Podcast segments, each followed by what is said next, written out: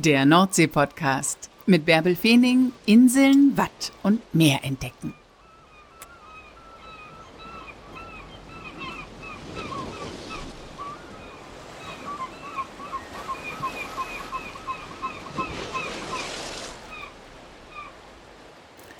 Moin und herzlich willkommen zur 120. Folge des Nordsee-Podcasts. Übrigens eine Folge, die ich schon im September vorproduziert habe. Jetzt, wo sie veröffentlicht wird, sitze ich selber irgendwo am Meer und entspanne mich. Heute nehme ich euch mit nach Spiekeroog und stelle euch einen Mann vor, der sich in den vergangenen sechs Monaten nahezu ausschließlich darum gekümmert hat, Urlauberinnen und Urlaubern eine wunderschöne Auszeit zu bereiten.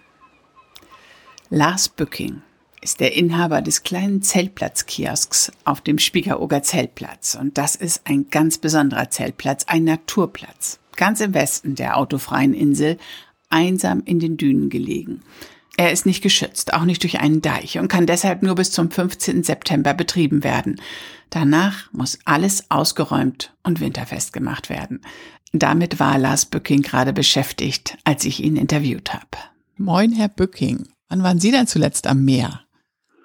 In der Tat gestern Nachmittag, als ich nach meinem Putztag im Kiosk nochmal auf die Düne gegangen bin und mir das Meer nochmal angeschaut habe. Das ist ja gar nicht weit entfernt, ne? Es ist nicht weit entfernt, es sind 150 Meter, aber in der Tat davor ist es schon wieder eine Woche her gewesen. Echt? Ja. Sie könnten ja immerhin. Es ist zu nah. Sie haben Putztag im Kiosk. Das heißt, äh, es ist das große Aufräumen angesagt. Genau, für mich ist die Saison zu Ende. Am 15. September schließt der Zeltplatz. Wir sind hier außerdeichs. Das heißt, alles, was an Betrieb noch stattfindet, muss dann schließen und ähm, sturmflutsicher gemacht werden. Und so schließt auch der Zeltplatz, dem ich mit dem Kiosk vorliege. Und wir schließen den Kiosk dann eben auch. Und dann heißt es nochmal 10, 12 Tage alles ausräumen, Ware verstauen, einlagern und alles winterfest machen, sauber machen. Das heißt, der komplette Kiosk ist leergeräumt? Der komplette Kiosk ist einen kurzen Moment lang leer. Das war vorgestern der Fall. Und dann beginne ich alle Sachen, die draußen im Garten, im Kioskgarten, es gibt ja so einen kleinen Verweilgarten mit Holzbänken, Holzstühlen, das kommt dann alles rein, damit es bei Sturmflut nicht aufschwimmen kann mhm. und wird sozusagen im, im Kiosk verstaut. Was für eine Arbeit, weil Sie ja nicht äh, mitten im Kern von Spiekeroog, vom Inseldorf leben, sondern eben halt ist drei Kilometer vom Hafen zu Ihnen raus. Ne? Und wenn Sie jetzt alle Lebensmittel, alles, was Sie eigentlich da verkaufen müssen, wieder wegtransportieren müssen, das ist auf Spiekeroog ganz schön aufwendig. Wie machen Sie das? Na, das geht. Letztendlich ist es ja so, dass die Saison ausläuft, die Sommerferien sind vorbei und der Bestand im Laden wird ja immer kleiner. Das heißt, am Ende bleiben da schon noch, keine Ahnung, gutes Dutzend Kisten vielleicht. Aber wir haben unseren Spediteur hier, der die Sachen auch für mich einlagert. Einiges nehme ich mit nach Hause. Und mit ein bisschen Logistik ist das relativ gut zu machen. Und ich mache es ja nicht das erste Mal. Nee, das wievielte Mal machen Sie es? Sie sind ein Urgestein auf Spiekeroog. Überhaupt, dieser ganze Zeltplatzkiosk ist Kult und Sie sind aber genauso Kult und Urgestein. Ja, Urgestein hört sich immer so nach Alter an für mich. Ich weiß gar nicht, ich fühle mich gar nicht so, aber ähm, in der Tat ist das das 30. Mal, dass ich den Kiosk zumache. In der Tat. Das ist ja richtig was zu feiern. Ja, auch, ja, jedes Jahr war zu feiern oder ist zu feiern. Das eine mehr, das andere weniger. Ähm, aber ja, also es wiederholt sich natürlich immer wieder mal über die Jahre, aber jedes Jahr ist immer wieder anders und auch die letzten Jahre haben uns ja gezeigt, dass auch Sachen passieren können, mit denen wir nicht rechnet. Und auch da gibt es Lösungen und Ideen dazu und das finde ich ist die spannende Herausforderung bei Sachen, die man zwar immer wieder macht, aber die niemals gleich bleiben. Das ist auch das Spannende an, an, an Ihrer Arbeit oder war wahrscheinlich auch das Spannende an der zurückliegenden Saison. Wie war die denn für Sie? Ich würde sagen, die war gut. Also mir ist nichts in Erinnerung geblieben, was irgendwie unangenehm für mich war. Also keine Begegnungen oder Ereignisse, die nicht schön gewesen sind. Und ich muss auch sagen, die Jahre haben dazu geführt, dass ich seit drei Jahren mit einem jungen Kollegen zusammenarbeite. Das heißt, wir haben dieses Jahr wirklich zusammen gleichberechtigt hier den Kiosk betrieben. Und das hat mir sehr gut getan, weil ich einfach ein bisschen Luft hatte. Und Sie werden es ja nicht glauben, ich war sogar im Sommer am Meer. Das wow. Gab es früher nicht. ich erinnere mich an unsere erste Begegnung, Herr Bücking. Ich habe im Sommer im Hochsommer, wobei der Hochsommer dauerte ja dieses Jahr ewig lang, aber ich habe irgendwann, ich, ich glaube im Juli angefragt, äh, ob Sie Zeit haben für ein Interview. Dann hatten Sie natürlich grundsätzlich Interesse. Dann schrieben Sie aber, Frau Feening, wir müssen verschieben. Der Bäcker hat irgendwie, ich weiß nicht, war der Bäcker krank, der Bäcker hatte kein Personal. Ich muss jetzt morgens um sechs ja auch noch 400 Brötchen backen in Ihrem kleinen Zeltplatz-Kiosk. Äh, das war doch schon eine außergewöhnliche Situation, oder? Absolut, ja, zumal die Ansage ja mitten in der Saison kam vom Bäcker. Er hat in der Tat kein Personal mehr und hat uns dann die Lieferung abgesagt. Das war sehr überraschend. Und dann, ja, gab es zwei Tage kurzes Überlegen. Ich habe noch zwei Tage darum gebeten, die Brötchen noch zu bringen, die der eine Bäcker, der noch verblieben war, gebacken hat. Und wir haben so einen kleinen Umduftofen hier im, im Kiosk, mit dem, ja, mit dem ich dann gebacken habe morgen sozusagen. Und kann man so ein bisschen nachvollziehen, was die Bäcker in diesem Land für uns leisten, wenn sie früh morgens aufstehen und stundenlang in heißen Küchen schwitzen müssen, damit wir morgens Frühstück auf dem Tisch haben. Mhm. Ja, also auch das war ein Erlebnis. Es ließ sich alles regeln. Es hat gereicht. Ich habe die Mengen machen können, die die Gäste wollten. Und die Gäste wurden immer dankbarer, nachdem sie die Geschichte gehört haben, die dahinter steckt. Das, ähm, ja, ja, es ist wirklich so. Man muss, glaube ich, kommunizieren und, und Gründe auch darlegen, warum etwas anders ist. Und ja, also es war wirklich, es war gut zu regeln. Es hatte einfach nur mit ein bisschen mehr Arbeit zu tun, mhm. die ich aber dann gerne gemacht habe. Und äh, wie ich eben auch schon sagte, ich konnte mich zum Glück mit dem Kollegen auch abwechseln dieses Jahr. Alleine hätte ich es nicht geschafft. Ja, das war Ihre Rettung, dass der Kollege da war, ne? Ja, ja. Nun kennen ja nicht alle Hörerinnen und Hörer des Nordsee-Podcasts Spiekeroog und schon gar nicht den Zeltplatz, weil der ja auch wirklich sehr versteckt liegt. Der liegt traumhaft schön, aber halt sehr versteckt am Inselende. Nehmen Sie uns mal mit in Ihren Kiosk. Wie sieht das da aus? Was gibt es in diesem kleinen Gebäude, das seit 1952 da steht? Ja, vielleicht fange ich äh, von außen kommt an. Also wir verlassen das Dorf über den Deich und dann geht es, ja, wie Sie schon sagten, zwei bis drei Kilometer ähm, Richtung Westen. Dann biegt eine Straße nach Südwesten ab. Da gibt es dann gar nichts mehr, bis auf einen Stall für Pferde. Und am Ende dieses Weges, des Palisadenweges, liegt der Zeltplatz Spiekeroog, ein reiner Zeltplatz. Gibt nur Zelte, keine Wohnmobile, keine Anhänger. Und vor diesem Platz steht die ja in der Tat 1952 errichtete Holzhütte, die ich jetzt Kiosk nenne, weil die schon immer Kiosk genannt worden ist. ähm, ja, gebaut aus Holz, geduckt in den Dünen, umgeben von einem wunderschönen Areal, wo Zelte aufgebaut werden können, auch in den Dünen zum Teil noch. Mhm. Und in diesem Kiosk befindet sich, ich würde sagen, alles, was man braucht, wenn man hier zelten möchte. Also vom normalen, wie wir schon eben sagten, Brötchen, Frühstücksgewaren. Eigentlich ist es ein kleiner Tante-Emma-Laden, so wie man es von früher kennt. Mhm. Es ist das da, was die Menschen brauchen. Also ich kaufe das ein, wo ich das Gefühl habe, die Leute brauchen es und nicht das, was ich denke, ich würde es gern verkaufen. So wie es ja leider oft in den Supermärkten so ist. Mhm. Und ich habe über die Jahre dann so ein kleines ähm, Geschenkartikelangebot aufgebaut. Ich verkaufe mittlerweile T-Shirts, Postkarten aus einem eigenen Verlag und ja, so ein bisschen, wie sagt man so schön, ein bisschen Killefits zum Rumschnüstern. Mhm. Ja, ja, ne, die, man muss ja auch denken, sind ja auch Urlauber und äh, ja, die haben Zeit und ich meine, Spiekeroog, das Herausfordernde an Spiekeroog ist ja auch ein bisschen, dass es keine Räder gibt. Man kann keine Räder leihen auf der Insel. Ich habe vor, glaube drei, vier Jahren mal eine Woche Urlaub auf Spiekeroog gemacht und habe in der Woche 90 Kilometer zurückgelegt, zu Fuß. Das ist schön, ja.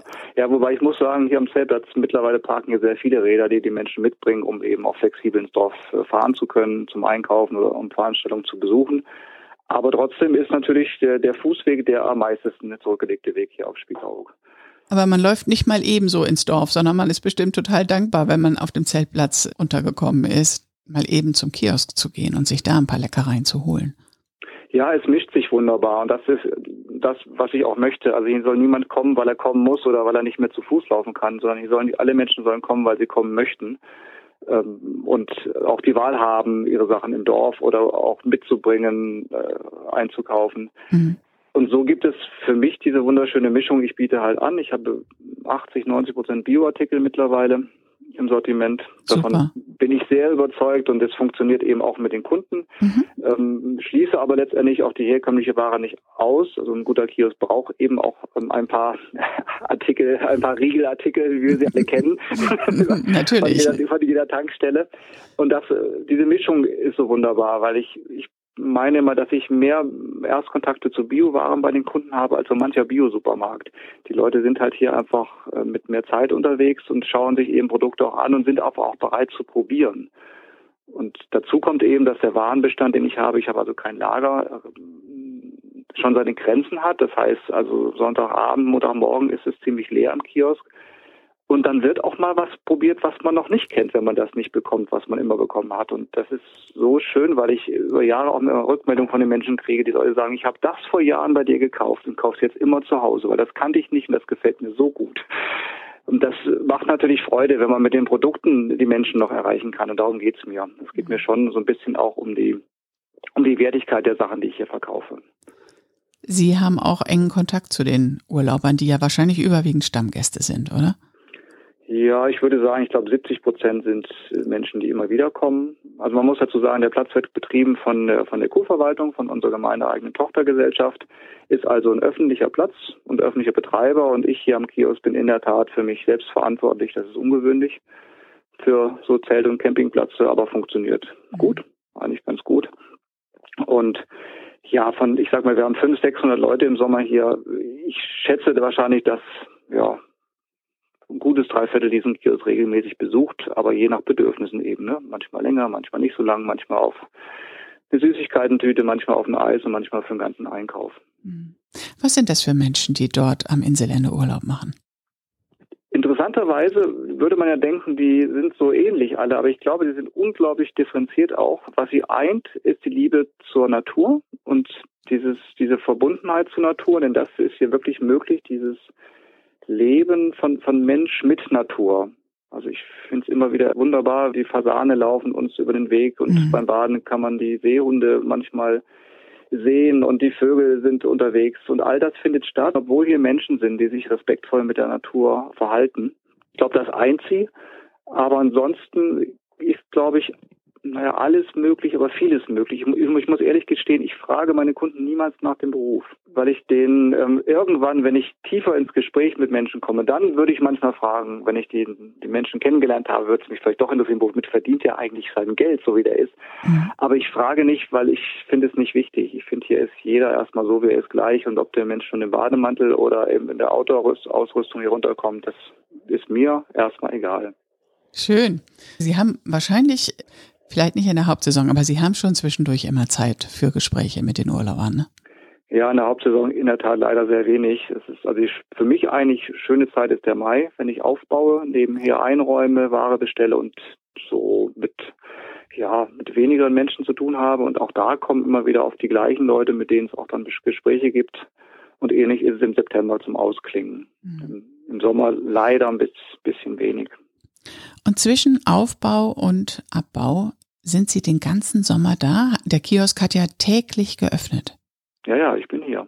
Also 1. Mai wird geöffnet und 15. September wird geschlossen. Der Kiosk hat 10 bis 11 Stunden geöffnet. Früher eben alleine, dann mit Unterstützung meiner beiden Söhne, die ab elf Jahren schon an der Kasse gestanden haben und mich, ja, mich unterstützt haben, dass ich die Ware einräumen konnte. Mhm. Und seit ja, den letzten drei Jahren, wie gesagt, mit dem tollen jungen Kollegen jetzt. Was machen Sie jetzt im zweiten Halbjahr des Jahres? Also Sie müssen ja im Sommer eine ganze Menge Geld verdienen, aber können Sie in dieser kurzen Zeit Geld verdienen, mit dem Sie über den Winter kommen? Immer wieder spannend, spannend diese Frage, wird auch von den Zeltern gestellt. Was machst du eigentlich im Winter? Jetzt kannst du ja die Füße hochlegen. Nee, nee. So also ist es eben leider nicht ganz. Indem man mit im Einzelhandel ist es mit dem Verkaufen ja noch nicht getan. Also ich muss ja meine, meine Buchführung kümmern. Ich muss mich um die Buchhaltung kümmern und ich muss Bestellungen vorbereiten im Frühjahr, muss nacharbeiten. Also ich sitze schon noch einige Zeit im Schreibtisch mhm. im Winter. Aber natürlich habe ich dann auch mal Zeit, ähm, Sachen zu machen, die andere Menschen eben am Wochenende machen und in ihrem Urlaub machen. Ich habe auch Zeit für meine liebe Frau und Gespräche mit den Kindern, die zwar nicht mehr zu Hause sind. Aber das findet dann alles statt. Und ja, mittlerweile muss ich sagen, das Geld reicht auf jeden Fall bis zur nächsten Saison. Das ist ja schon mal beruhigend. Ja, das finde ich auch. Also ich bin reich beschenkt worden in meinen 30 Jahren hier mhm. mit Möglichkeiten auch, auch, Geld zu verdienen. Und ich sagte ja vorhin schon ganz kurz, ich habe so, so einen kleinen Verlag noch, in dem ich Postkarten und Geschenkartikel produziere und äh, da bin ich im Winter auch aktiv und kann also ein paar Einnahmen auch noch generieren. Und die kann man auch im Online-Shop, kann man die auch beziehen? Ähm, die Postkarten nicht, aber genau, die Geschenkartikel, die habe ich mittlerweile auf meiner Internetseite im Online-Shop alle drin und dass die Sache niemals ruht. Das ist ja gut und wichtig heutzutage. Zeltplatz, kiosk-spiekeroog.de ist die Adresse ihrer Website. Ja, ne? Für alle, die jetzt sich das mal angucken wollen. Da sind ja auch ganz gute Bilder überhaupt und die Geschichte des, des ganzen Zeltplatzes und des Zeltplatz-Kiosk ist da auch beschrieben. Und die lange Schlange vorm Kiosk. Gab es die in diesem Sommer häufig? Nee, die gab es eigentlich dann oft nicht wieder, weil die war zu Pfingsten, wo der Platz wirklich extrem voll belegt war, wunderbares Wetter war. Also die Schlange dieses Jahr bestand aus maximal 20 Personen. Und Schlangen stehen sind wir jetzt ja gewohnt, ne? Ja, und auch ich habe dazugelernt, dass das Schlange stehen gar nicht schlimm sein muss. Es gibt eine Begebenheit, ich glaube, das war sogar mit dieser Schlange, die man auf diesem Bild sieht, was da auf der Internetseite ist. Und das war ein Tag später. Das Problem war nur, dass auch da äh, der Bäcker nicht so richtig, ähm, also der Bäcker sagte, du kriegst deine Brötchen, aber wir müssen ähm, dir die gleich nachliefern. Und der erste Schwung Brötchen war in der Tat nach den ersten 20 Leuten schon ausverkauft. Und es standen aber noch 50 draußen. Und mein Herzschlag ging wirklich bis nach oben in die Schläfe und ich dachte, um Gottes Willen, was, was wie sage ich es den Menschen oder was mache ich jetzt? und es war auch da wieder die Kommunikation. Ich habe gesagt, Leute, es sieht so und so aus. Der Bäcker kommt in 20 Minuten mit weiteren Brötchen. Ich kann gerade nichts für euch tun. Ähm, entweder kommt ihr gleich wieder oder ihr wartet so lange, setzt euch hin. Und in dieser Schlange kam eine unglaubliche Ruhe auf. Cool. Niemand hat sich beschwert. Der eine sagte, ich nehme mir einen Kaffee, der andere sagte, ich komme gleich wieder. Und das war für mich persönlich so wohltuend, weil ich immer denke, diese vielen Menschen, die fordern und die wollen und ähm, die, geben keine Ruhe. Aber nein, so ist es gar nicht. Die Menschen sind einem immer wohlgesonnen vom Prinzip. Und wenn man sie mit reinnimmt in seine Gefühls- und Gedankenwelt, glaube ich, ist da so viel Verbindung, dass man da gar keine Angst mehr vorhaben muss. Ja, schön. Sind Sie eigentlich auf der Insel geboren? Nein, ich bin auch, Spiekeroger heißt das ja hier, also Insulaner sind ja die, die hier aufgewachsen und geboren sind. Ich bin in der Tat für diesen Kiosk hergezogen beziehungsweise auch nicht ganz gezogen. Ich habe die ersten zehn Jahre Saison gearbeitet im Kiosk, war im Winter am Festland und als wir dann ähm, zwei Kinder hatten, sind wir komplett hergezogen. Wie schön. Ja, es war gar nicht so eine Liebesheirat irgendwie auf die auf, den ersten Blick. Ähm, also ich, ich liebe diesen Zeltplatz und ich liebe diese Bude hier draußen und das Dorf ist also objektiv gesehen, glaube ich, auch auch sehr schön und äh, sehr reizvoll für die Urlauber und wunderbare Bäume. Aber mich hat es da nie so richtig hingezogen. Und als wir dann entschieden haben, dass wir aber hier bleiben wollen und auch müssen wegen der Kinder, habe ich mich in der Tat erst recht schwer getan und brauchte schon länger, bis ich meinen Frieden geschlossen habe. Ach echt, was ist Ihnen schwer gefallen? Ist Ihnen das Inselleben schwer gefallen, dieser Wechsel vom Festland auf die Insel? Oder ich, Sie können jetzt ja gar nicht so viel gegen Spiekeroog sagen, weil Sie leben Nein. da ja jetzt. Es wird mir auch keine Kopf abreißen.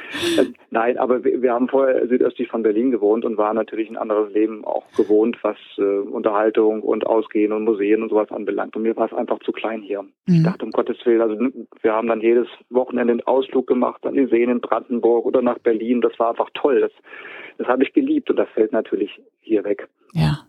War dann aber auch nicht mehr so wichtig, weil wenn die Kinder klein sind, ist es mittlerweile, finde ich, egal, ob man am Prenzlauer Berg oder in Köln oder auf Spiekeroog lebt. Man hat einfach sehr viel mit der Familie auch zu tun, mhm. was ja auch schön ist. Und für die Kinder war es am Ende natürlich eine traumhafte Kindheit hier.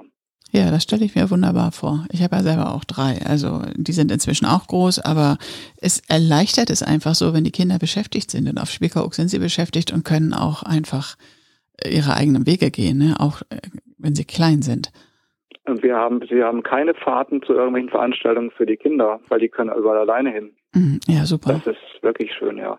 Ja, und dann mit dem jungen Erwachsenenalter wird es dann schwierig, aber da wird es, glaube ich, an vielen Orten schwierig für junge Erwachsene. Da hat das Leben einfach irgendwie vielleicht auch anderes zu bieten. Das war nicht ganz so einfach letztendlich, aber ich glaube, sie haben die Verbundenheit zu der Insel mitgenommen und kommen auch immer noch gerne hierher und besuchen uns und Beide haben jetzt im Sommer sogar auf dem Zeltplatz gewohnt, mehrere Wochen und mit, ja, mit ihren Leuten sich hier getroffen und ausgetauscht. Das ist schon, schon schön. Ja, dann sehen Sie aber den Wert. Ne? Aber ja, manchmal muss man ja, ja auch erstmal weggehen, damit man merkt, was eigentlich so wie wertvoll ist. Und haben Sie den Frieden gemacht mit Spiekeroog und mit Ihrem Zeltplatzleben? Ja, den habe ich natürlich auch gemacht. Es ist, kommt ja immer auf einen selber drauf an, ähm, was man daraus macht überall an jedem Ort auf dieser Welt gibt es Menschen, mit denen man nicht gut kann. Es gibt Menschen, mit denen man gut kann. Mhm. Und ich glaube, die Entscheidung muss man selber treffen, dass man sich mit diesen Menschen beschäftigt, mit denen man gut kann und einfach akzeptiert, dass man nicht mit allen immer gut Freund sein kann. Ich habe ja damals auch außerhalb des Ortes Urlaub gemacht und ich finde diese Natur einfach so besonders auf Spiekeroog, also gerade auch nochmal Spiekeroog. Ich finde, jede Insel hat ihren Reiz, aber Spiekeroog ist einfach nochmal so friedlich. Ja, uns fehlt natürlich im Vergleich zu den anderen Inseln der Flughafen. Das mhm. merkt man schon. Dadurch ist das Ostende vollkommen unberührt. Also wirklich Wildnis und Natur. Und ja, hier im Westen, also ich behaupte mal, dieser Zeltplatz, es gibt nicht viele Zeltplätze in Deutschland. Ich versteige mich mal die Behauptung, es ist der schönste, den wir im Land haben. Mit Blick über die Wattwiesen, über die Dünen. Also der Mensch sieht hier Wildnis. Und mhm. so haben wir das in diesem Land schon noch. Ja, ja, der Zeltplatz ist schon auch besonders. Ich habe da nicht gezeltet, aber ich bin mhm. natürlich auch überall spazieren gegangen und ja, das stimmt. Und für die, die es nicht wissen, Spiekeroog ist nicht nur eine nahezu fahrradfreie Insel, sondern vor allem eine autofreie Insel. Nicht? Also von daher ist es ja auch mal sehr, sehr beschaulich alles. Ja, genau. Für Sie vielleicht auch beschwerlich manches Mal. Aber es gibt ja den Inselspediteur, mit dem ich auch schon eine Podcast-Folge gemacht habe. Ehrlich? Ja, ja, ja. Oh, da war er noch recht am Anfang und der ist ja seit zwei Jahren auf der Insel, glaube ich. Ne? Der hat, ja. ja, ja, das war zu Beginn im ersten Corona-Jahr, glaube ich, haben wir das gemacht. Ja, er hatte ja, keinen guten Start, mhm. auf jeden Fall. Ja, aber er hat es geschafft, kann ich Ihnen sagen. Er ist gut im Geschäft und bemüht sich, engagiert sich und es läuft gut. Ja, für alle, die interessiert sind, die können sich die Folge auch nochmal anhören. Frederik mhm. Lüders heißt er, ja.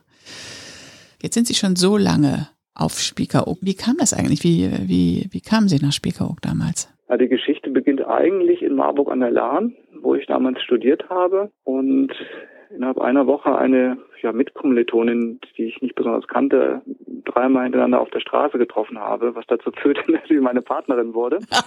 Und, ja, was sind das denn für Kriterien? ja, na, ja, beim dritten Mal musste ich sie ansprechen. Okay. ja, hat ein bisschen gedauert, aber deren Schwester ist, ähm, hatte Verbindung zu Spiekeroog und hat hier geheiratet. Und es wurde die Einladung ausgesprochen, doch zu dieser Hochzeit zu kommen. Das war mir aber viel zu eng und viel zu familiär. Das ist nicht so mein Ding gewesen. Ich habe dann gesagt, ich komme, wenn alle Hochzeitsgäste weg sind, mal dahin gefahren, weil ich keine Ahnung von der ostfriesischen Küste hatte. Mhm. Und ich bin dann wirklich hier hochgefahren mit meinem kleinen Polo und war dann was erstaunt, weil die Straßenschilder zeigten alle Spiekeroog an, aber irgendwann konnte ich nicht mehr weiterfahren.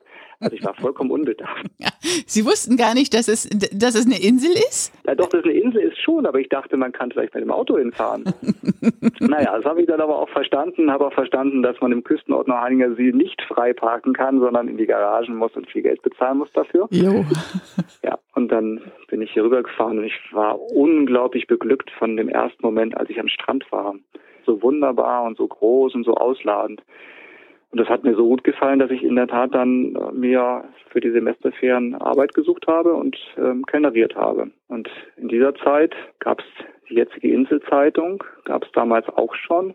Und die habe ich einmal in den Händen gehalten und habe eine Seite aufgeschlagen. Es hört sich ein bisschen skurril an, aber so war es. Und da stand drin, Kiosk zu verkaufen. Nein. Und dann haben Sie sich den Kiosk gekauft. Naja, dann habe ich erstmal versucht, den Vorbesitzer in der Tat äh, anzuschreiben ich meine, ich war damals 24, also ich hatte das Gefühl, er hat mich nicht ernst genommen.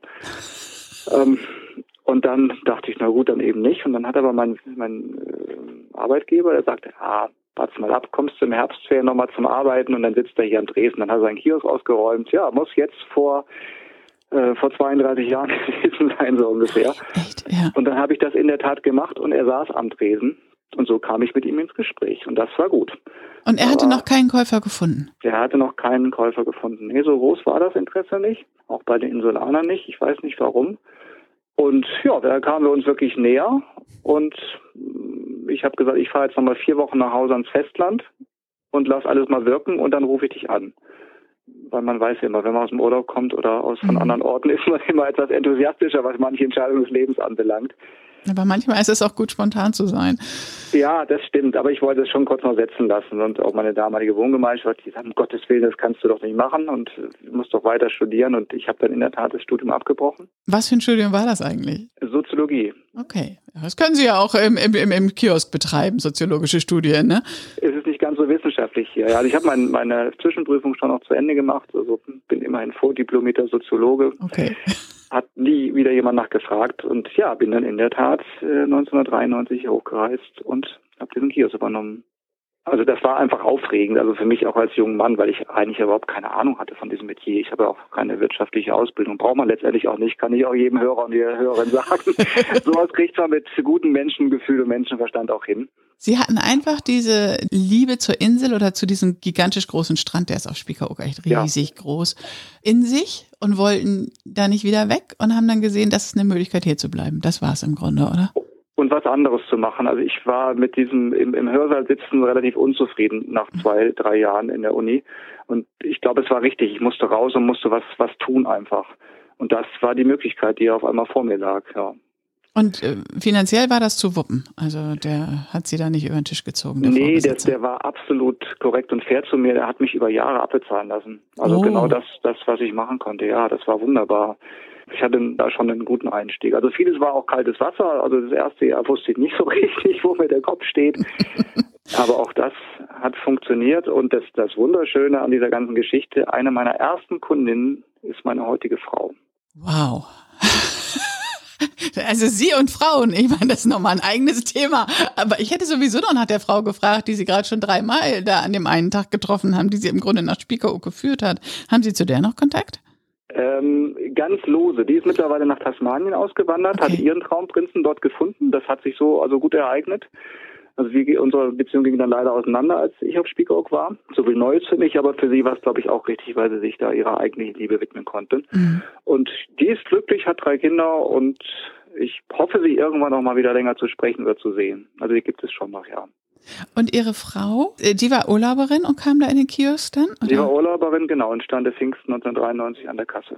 Bam, da war sie. Da war sie, da war sie. Ja, ja und das hat sich fortgesetzt. Das Gute war, sie hat mich eben auch nur mit Kiosk kennengelernt, weil ich glaube, Partnerinnen müssen schon wissen, wenn jemand in so einem Betrieb unterwegs ist, da muss manches leider hinten anstehen. Das war auch nicht immer gut und nicht immer einfach. Aber wir haben über die Jahre dann auch unseren Umgang damit gefunden. Nichtsdestotrotz ist es einfach schon auch für eine Familie schwierig, wenn, ein Familienteil wirklich ein halbes Jahr, ja mehr oder weniger abgemeldet ist. Ja, das ist schon sehr extrem, einfach weil sie auch täglich wirklich da präsent sein müssen, ne? Ja, und auch wirklich abends nicht mehr in der Lage bin, also auch sinnvolle Zusammenhänge selbst zu sprechen. Also Nee, Sie müssen ja den ganzen Tag freundlich sein. Also. Ja, ja, ja. Also ich bin meistens eher auch freundlich, weil ich es gerne mache, aber ab, ab 17 Uhr, so zwei Stunden Verschließzeit, ist eigentlich die Energie äh, unten und da müsste eigentlich eine Pause kommen.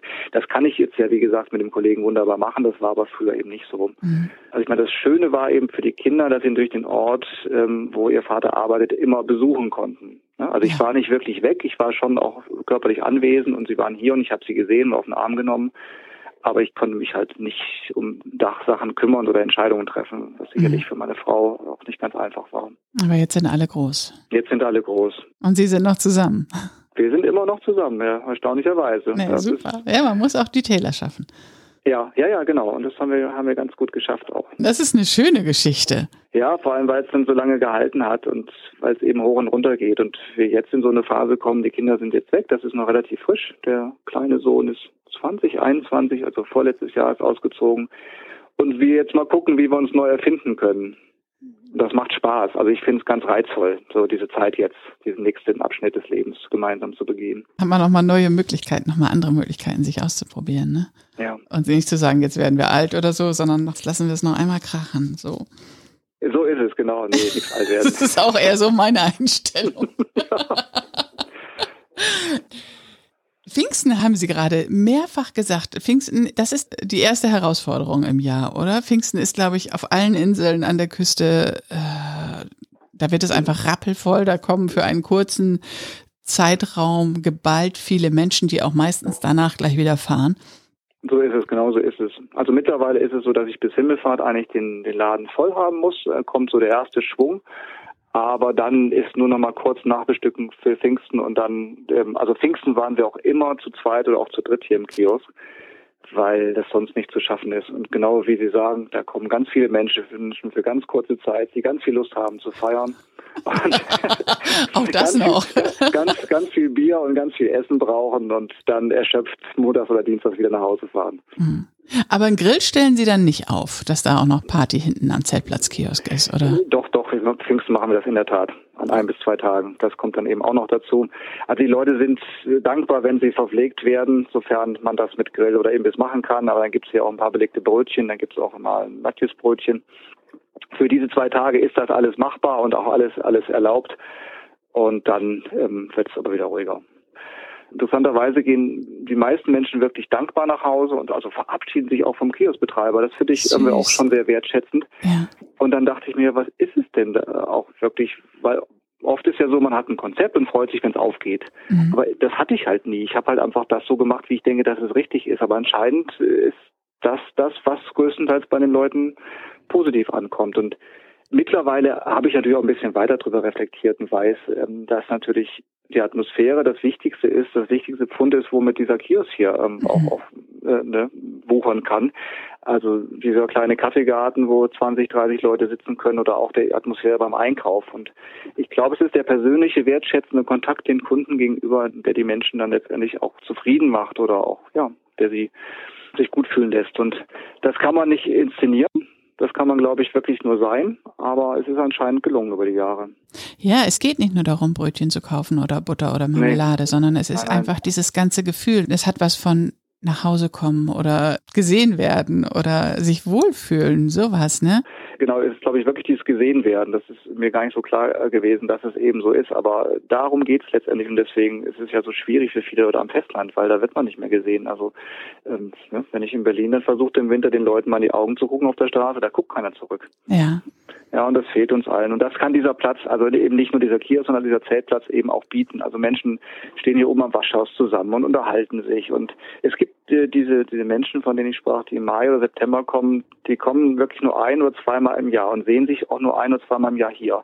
Aber das ist wie so eine kleine Familie mittlerweile geworden. Das sind vielleicht 10, 20 Leute, das sind nicht viel. Mhm. Ähm, die würden auch nie miteinander telefonieren unterjährig. Aber hier sind sie zusammen und sprechen miteinander. Ich finde das wunderbar, dass das funktioniert. Ja, das ist auch ein bisschen die Ausnahmesituation Urlaub, wo man sowieso entspannter ist und wo man diesen ganzen Stress des Alltags nicht hat. Ja, ja, das glaube ich schon. Und ganz viele sagen ja auch wirklich auch auf, auf der Fähre beginnt bei denen ja schon der, der Urlaub, was ja ganz, ganz viele Menschen sagen. Wenn ich auf der Fähre sitze, fällt bei mir alles ab. So. Wahnsinn, also bei ne? mir ist es eher andersrum. ja, dann geht's wieder los. ja, und dann, also das, ich kann das manchmal gar nicht nachvollziehen, aber jetzt, also intellektuell jetzt schon, wenn die Leute hier ankommen sagen, oh, wie gut, dass ich hier bin. Die fallen dann wirklich quasi hier auf die nächste Bank irgendwie und ne, machen sich ein Bier auf oder lassen sich einen Kaffee zapfen. Ähm, aber klar, es ist wahrscheinlich wirklich ein bisschen wie nach Hause kommen und dieses, diese Kraft der Natur, die hier an diesem Ort vorhanden ist. Ich glaube, das ist das, die Menschen spüren, was ihnen fehlt oder was sie brauchen. Eigentlich. Ne? Ja, und der, der Spiekeroger Strand ist einfach so, so, so, so weit. Und bei Ihnen im Westen hat man traumhafte Sonnenuntergänge. Ja, so ist es. Habe ich auch zwei geschafft diesen Sommer. Ich habe mehr geschafft in meinem Urlaub. Ich glaube, ich war jeden Abend natürlich da. Ja, will mir nicht entgehen lassen. Ja, ja, dann die trockenen, gefallenen Segeljachten, die da. Ja, da vor der Lagune, das ist ein schönes Bild immer. Mm. Das ist sehr schön, ja.